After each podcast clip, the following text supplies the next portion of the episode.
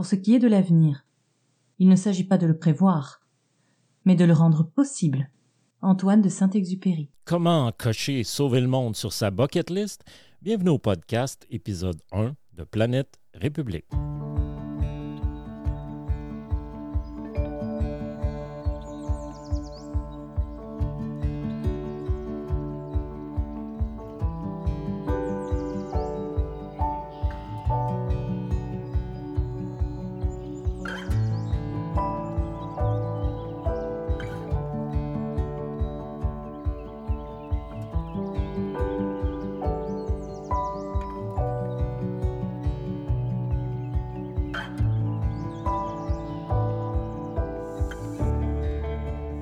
Le dimanche 15 mars 2020, le quotidien allemand Die Welt révélait que l'administration américaine avait tenté, à coup d'offres mirobolantes offertes à la société allemande CureVac, d'obtenir l'exclusivité d'un vaccin prometteur contre la maladie à coronavirus que ses chercheurs tentaient de développer. L'administration Trump ne se cachait pas de son objectif, le distribuer uniquement ou à tout le moins prioritairement aux États-Unis. Heureusement, Berlin s'y opposa et l'entreprise aussi. Cinq jours plus tôt, l'Organisation mondiale de la santé avait décrété que l'épidémie de la COVID-19 avait désormais atteint le stade de pandémie.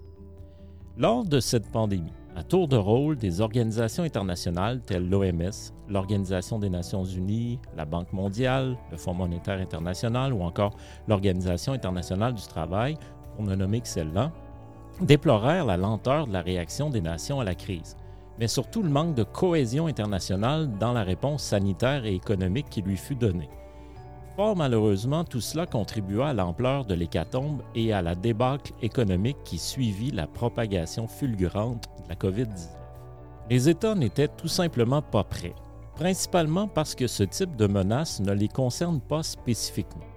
Au sein des démocraties, il n'y a aucun gain politique à faire pour les partis au pouvoir à consacrer des ressources conséquentes à ce genre d'enjeux hypothétiques, alors que d'autres dossiers bien plus brûlants d'actualité, bien plus concrets, risquent de faire pencher la balance aux prochaines élections, selon qu'ils soient adressés ou non.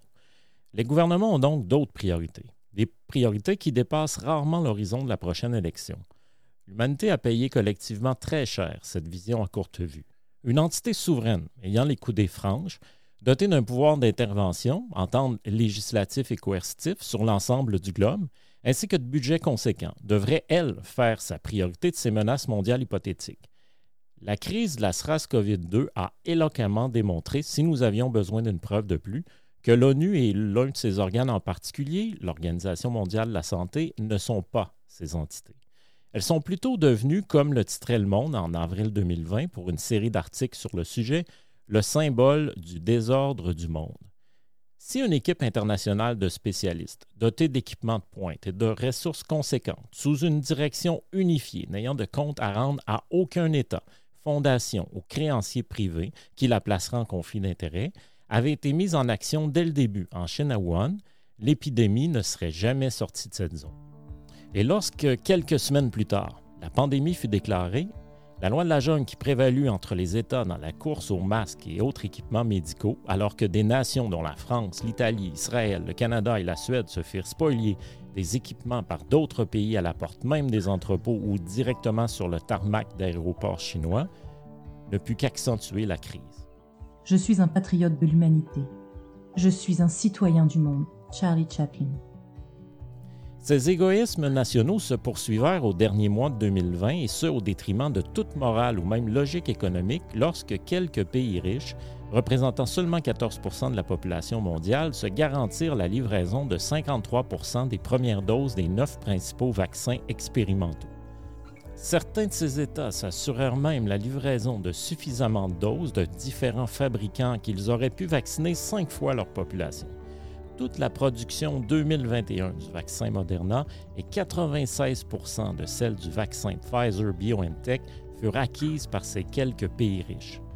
À la mi-février 2021, dans un communiqué conjoint, l'OMS et l'UNICEF estimaient que sur les 128 millions de doses de vaccins administrés jusque-là, plus des trois quarts l'avaient été dans une dizaine de pays riches et que de 130 pays représentant 2,5 milliards de personnes, pas une seule dose n'avait été administrée.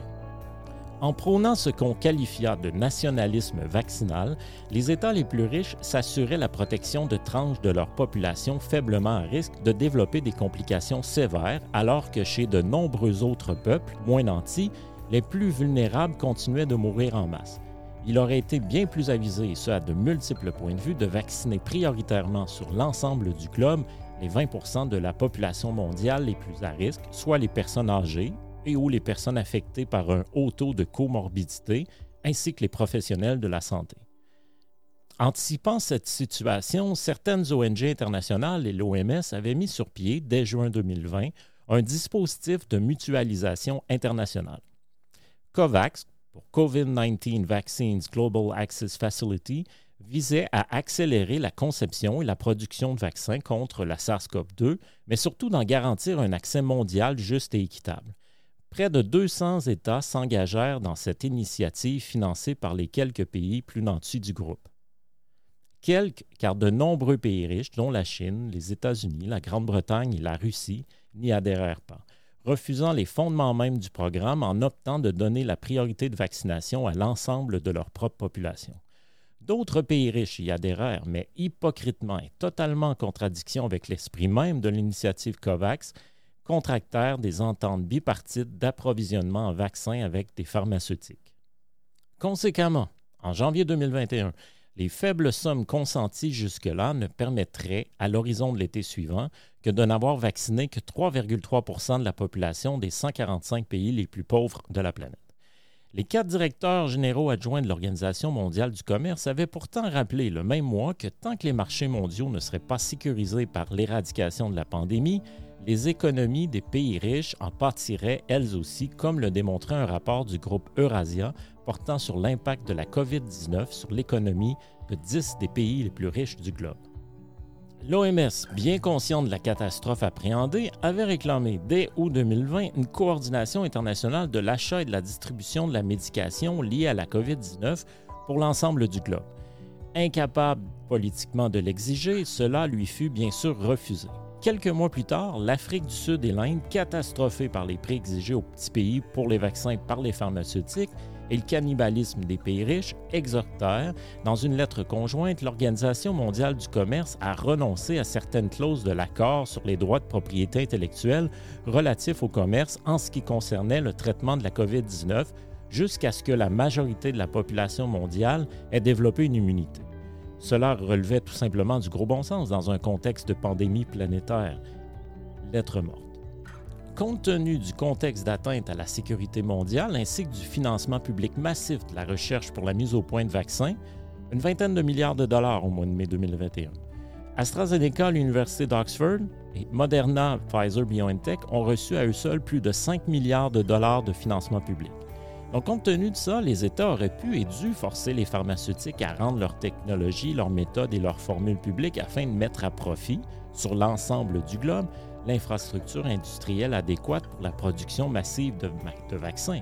Mais comment les États riches pourraient-ils seulement le souhaiter? Les pays où se trouvent les sièges sociaux de ces multinationales qui les ont vus naître, les seuls qui pourraient l'exiger, considèrent ces dernières comme des trésors nationaux.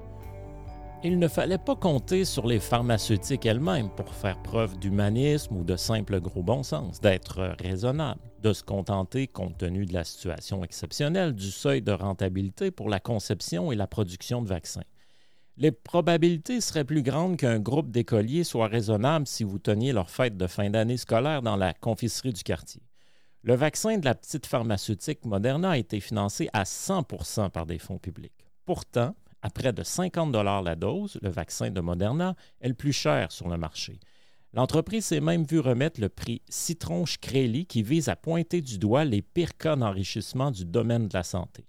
Si le vaccin d'AstraZeneca se vend environ 5 la dose, c'est que l'Université d'Oxford, partenaire principal de l'entreprise, a exigé qu'il soit vendu sans profit tant que durerait la pandémie ce qui pourrait expliquer en partie la campagne internationale de dénigrement subie par ce mauvais joueur qui ne respectait pas la première règle du credo capitaliste pour déterminer la valeur d'un produit, soit le montant maximal que ses clients potentiels seront prêts à payer. Les États auraient pu poser le même genre de conditions aux autres pharmaceutiques. Et même si, et ce à l'échelle de la planète. La majorité du financement de la recherche pour des vaccins contre la COVID-19 provient de fonds publics. Les États doivent payer des sommes astronomiques pour les doses. Marc-André Gagnon, professeur agrégé à l'École de politique publique et d'administration de l'Université Carleton, le dénonce en ces mots. On paie deux fois pour le même vaccin. En février 2021, aucune des grandes firmes pharmaceutiques productrices d'un vaccin ne s'est encore inscrite sur le COVID-19 Technology Access Pool, un programme de l'OMS visant le partage de connaissances et de technologies sur les vaccins, tests et traitements de la COVID-19. Profiter du contexte d'une pandémie pour engranger des milliards en bénéfices est une obscénité qui mériterait d'être criée sur tous les toits. Les pharmaceutiques contemplaient même fort probablement avec appétit l'idée que la lenteur du processus de vaccination à l'échelle planétaire, dont elles étaient partie prenante du problème, favoriserait l'émergence de variants résistants au premier vaccin. Le grand cirque cupide n'aurait alors qu'à se remettre en selle pour un autre tour de piste. Avec l'apparition périodique de variants, combien de temps jouerions-nous dans cette mauvaise pièce où l'avarice sans borne des grandes pharmaceutiques dicte le jeu? Et ce n'était pas la première fois lors de cette crise que ces multinationales agirent en ennemis du bien commun mondial.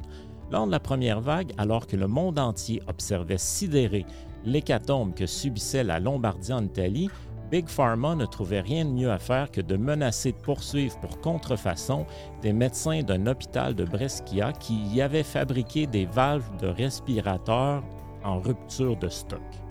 Elles firent également barrage lorsque les plus grandes entreprises du monde du développement de l'intelligence artificielle offrirent à la communauté scientifique de mettre en commun leurs immenses capacités de traitement de données afin d'identifier plus rapidement les molécules les plus prometteuses pour la création d'un vaccin. Ara Darzi, directeur de l'Institute of Global Health Innovation de l'Imperial College de Londres, dénonçait ainsi leur attitude. Comme les spéculateurs du papier de toilette du début de la crise, ils conservent leurs précieuses data cachées dans leur grenier numérique où elles ne sont pas accessibles à la communauté scientifique, avec comme seule excuse que ces informations relèvent du secret commercial. En janvier 2021, Tedros Adhanom Ghebreyesus, directeur général de l'OMS, résumait de façon éloquente l'impact potentiel de la pandémie de nombrilisme. Plus longtemps nous attendrons pour fournir des vaccins, des tests, des traitements à tous les pays. Plus vite le virus prendra le dessus, avec l'émergence de nombreux variants potentiels, avec un risque plus important encore que les vaccins d'aujourd'hui deviennent alors inefficaces. Je vais être franc. Le monde est au bord d'un échec moral catastrophique. Et le prix de cet échec se comptera en vie et en moyens de subsistance sacrifiés dans les pays les plus pauvres du monde. Même s'ils tiennent le discours de l'accès équitable, Certains pays et certaines entreprises continuent de privilégier les accords bilatéraux, de contourner le mécanisme COVAX, de faire monter les prix et de tenter de se placer en tête de la file d'attente. Ce n'est pas normal. 44 accords bilatéraux ont été signés l'an dernier et au moins 12 ont déjà été signés cette année. La situation est aggravée par le fait que la plupart des fabricants ont privilégié l'approbation réglementaire dans les pays riches où les bénéfices sont les plus élevés au lieu de soumettre des dossiers complets à l'OMS. Cette manœuvre pourrait retarder les livraisons par le canal du COVAX et créer exactement le scénario que le COVAX cherche à éviter, celui du stockage en grande quantité, d'un marché chaotique, d'une riposte non coordonnée et de perturbations sociales et économiques continues. Non seulement cette attitude du moi d'abord laisse les personnes les plus pauvres et les plus vulnérables du monde exposées au risque, mais elle est aussi contre-productive au bout du compte, ces agissements ne feront que prolonger la pandémie. Les restrictions nécessaires pour la contenir, ainsi que les souffrances humaines et les difficultés économiques. L'équité en matière de vaccins n'est pas seulement un impératif moral, c'est aussi un impératif stratégique et économique. Nos enfants et petits-enfants connaîtront-ils seulement le monde d'avant? Et si oui, pour combien de temps avant la prochaine catastrophe mondiale provoquée par l'humain? Ferons-nous seulement mieux la prochaine fois? C'est qu'un panel scientifique indépendant mandaté par l'OMS pour se pencher sur la réponse internationale à la pandémie attribuait dans son rapport final du 12 mai 2021 la propagation fulgurante de COVID-19 aux réactions tardives des États ainsi qu'à une faible coordination internationale. Une myriade d'échecs, mauvais choix stratégiques, retards, hésitations, dénis et lacunes ont permis à l'épidémie puis à la pandémie d'éclore, concluait le rapport. En définitive, selon les 13 experts et scientifiques du panel, les 3,3 millions de décès imputés au COVID en plus d'un an auraient pu être évités. Trop de temps s'est écoulé entre la notification des premiers cas à la fin décembre 2019, la déclaration par l'OMS d'une urgence de santé publique de portée internationale le 30 janvier 2020 et la réponse des États. Dans l'espoir que cette pandémie soit la dernière, il recommande au gouvernement et à la communauté internationale d'adopter sans délai un ensemble de réformes visant à transformer le système mondial de préparation, d'alerte et de réponse aux pandémies.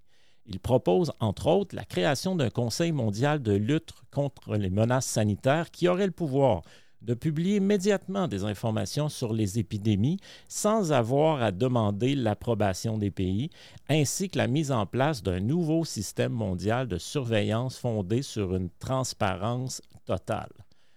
Pour ce dossier, comme pour bien d'autres, nous nous devons d'arrêter de jouer aux apprentis pompiers et questionner le fond de l'affaire. C'est ce que ce podcast propose. La pandémie aura eu à tout le moins le bénéfice de donner un grand coup de pied dans la fourmilière en révélant au grand jour les travers les plus sombres du capitalisme et du nationalisme. La crise sanitaire de la maladie à coronavirus, de son origine fort probablement liée au commerce de la chair d'une espèce menacée, à sa fulgurante et globale propagation, jusqu'à la réponse des gouvernements et entreprises, n'est qu'une des plus récentes illustrations du fait que l'humanité ne se porte pas bien que la planète elle-même ne va pas bien. Pourtant, on ne semble pas capable de s'arrimer pour trouver les solutions, ou si elles existent, pour les mettre en application. La COVID-19 nous a pourtant démontré plus que jamais que nous sommes tous frères et sœurs de sang et de fragilité sur cette de plus en plus petite sphère. Que parfois, le nationalisme ou les sacro-saintes lois du marché pour certains dossiers touchant l'ensemble de la biosphère n'ont tout simplement pas leur place, qu'ils sont obscènes et néfastes. Voilà, c'est tout pour l'épisode 1. Je vous rassure, tous les épisodes ne seront pas aussi denses en contenu et c'est le seul qui traite de la COVID. Merci à Magali Roland d'avoir prêté sa magnifique voix aux citations.